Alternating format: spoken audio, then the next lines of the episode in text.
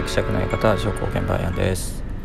えっ、と今週は、えーと、メインでやっているあのバイアンガハラの戦いという、えーと、歴史のポッドキャストの方がちょっと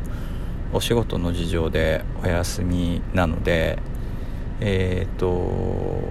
バイアンガハラの戦いで、えーと、今後紹介していくえっ、と後継者戦争とかアレクサンドロス大王とかその辺の話を、えーと、ゆるっとまとめれないかどうかというのをこっちの番組で、えーと、模索していきますというのが、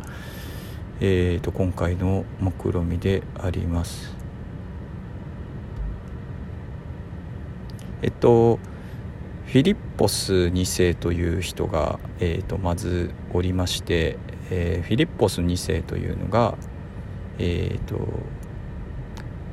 マケドニアの王様なんですが、えーと、この人が、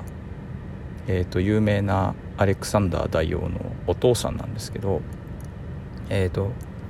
フィリッポス2世は、えー、ギリシャの中では山奥の方の国であったところのマケドニアを突然一代で強国に押し上げましてえっ、ー、とアテネとかスパルタとかテーベとかその辺の並みいる強豪を蹴散らしまして、えーと、全ギリシャを統一するという偉業を達成したのがフィリッポス2世であります。えー、なので、えー、通常であればフィリッポス2世の息子が波の人であったならば大王とかって呼ばれていたのはおそらくフィリッポス2世であったであろうというふうに私は考えますがえっ、ー、と全ギリシャを統一してしまった偉大なる王であるところのフィリッポス2世の息子、えー、アレクサンドロス王子は、えー私のすることがなくなってしまうではないかと父の偉業を目の当たりにしながら常々言っていたとされるんですが彼が新たに見いだした私のやるべきことというのが、えーと、全世界の統一でありました。えー、全ギリシャだから当時の感覚でいうと全ヨーロッパぐらいの感じだと思うんですが、えー、を統一してしまったお父さんの後を継ぐことになったアレクサンダー王子、えー、お父さん暗殺されちゃうんですけどね、えーと、護衛に暗殺されちゃってなんでそんなことが起きたのかっていうのがあってこれには諸説あってアレクサンダー王子はあんまりお父さんと仲が良くなくてでアレクサンドロス王子の、えーと、母親のオリュンピアスというのも気が強くてどうも途中からフィリッポス2世とあんまり仲が良くなかった夫婦仲が良くなかったと。でフィリッポス2世は政略結婚とかの関係でいっぱい奥さんがいたんですけど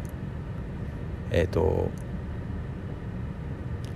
一番新しく迎えた若い奥さんに子供が生まれてそれ男の子も生まれたということでどうもそれを後継者にしてアレクサンドロス王子を、えーと、拝着しようとしていたんではないかという話があってで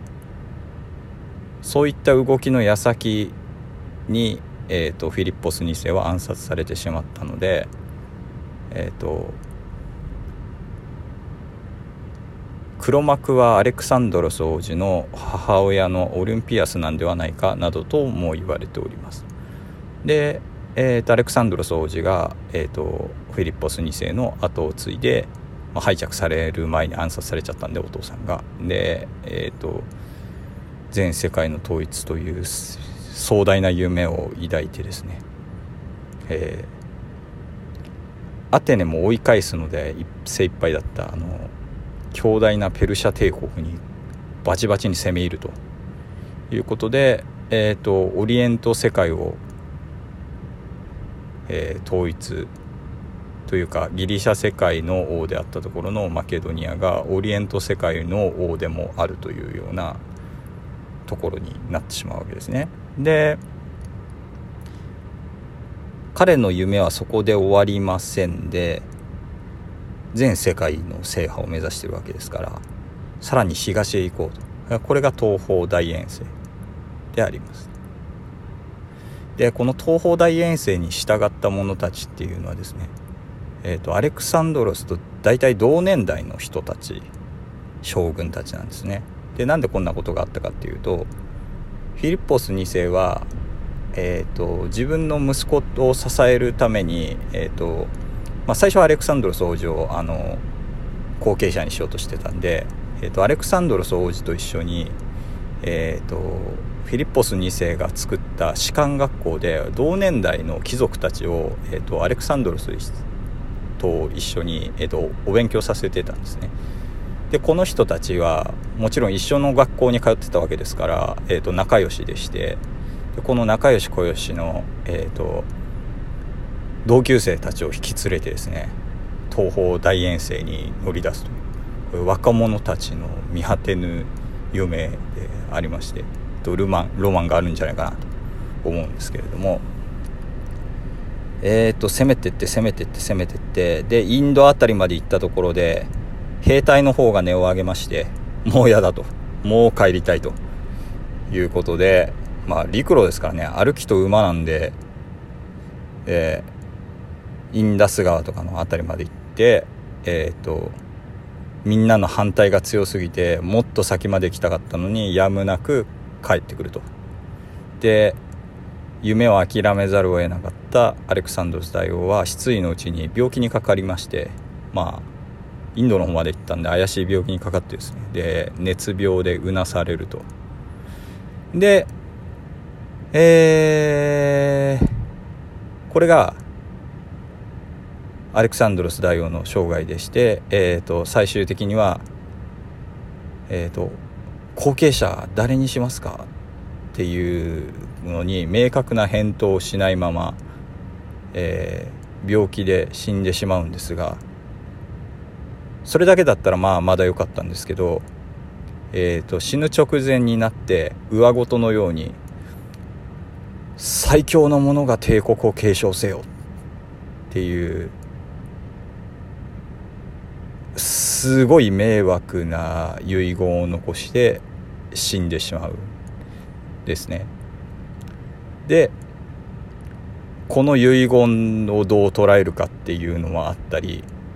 あとまあそれとは別にアレクサンドロスにも子供がいたりとかしたんででその人たちどうするんだとかいうの。で、えーと、揉めに揉めて、えー、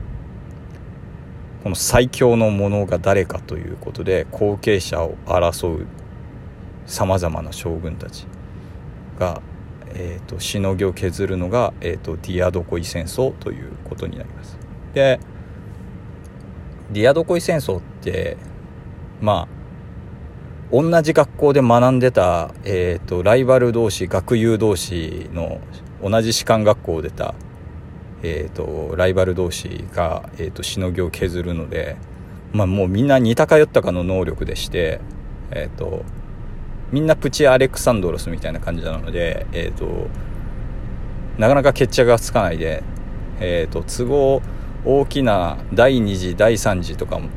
言われるようなディアドコイ戦争っていうのがあって、えーと、最終的に、えー、となんだかんだあって、えー、誰も統一できませんと。アレクサンダー大王が征服した広大な所領は誰も統一ができずに、えー、アンティゴノス朝マケドニアっていう国と,、えーと、セレウコス朝シリアっていう国と、えー、プトレマイオス朝エジプトっていう国に大きく分かれると。で大王が頑張ってインドまで行った方の土地はバクトリアっていう国になって、えーとまあ、ギリシャとは別でなんか独自の進化を続けていってしまうと。いうことで、えーとまあ、大きくは3国ですね。えー、アンティゴノス朝マケドニアプトレマイオス朝エジプトセルフコス朝シリアの、えーと、3国ということで、え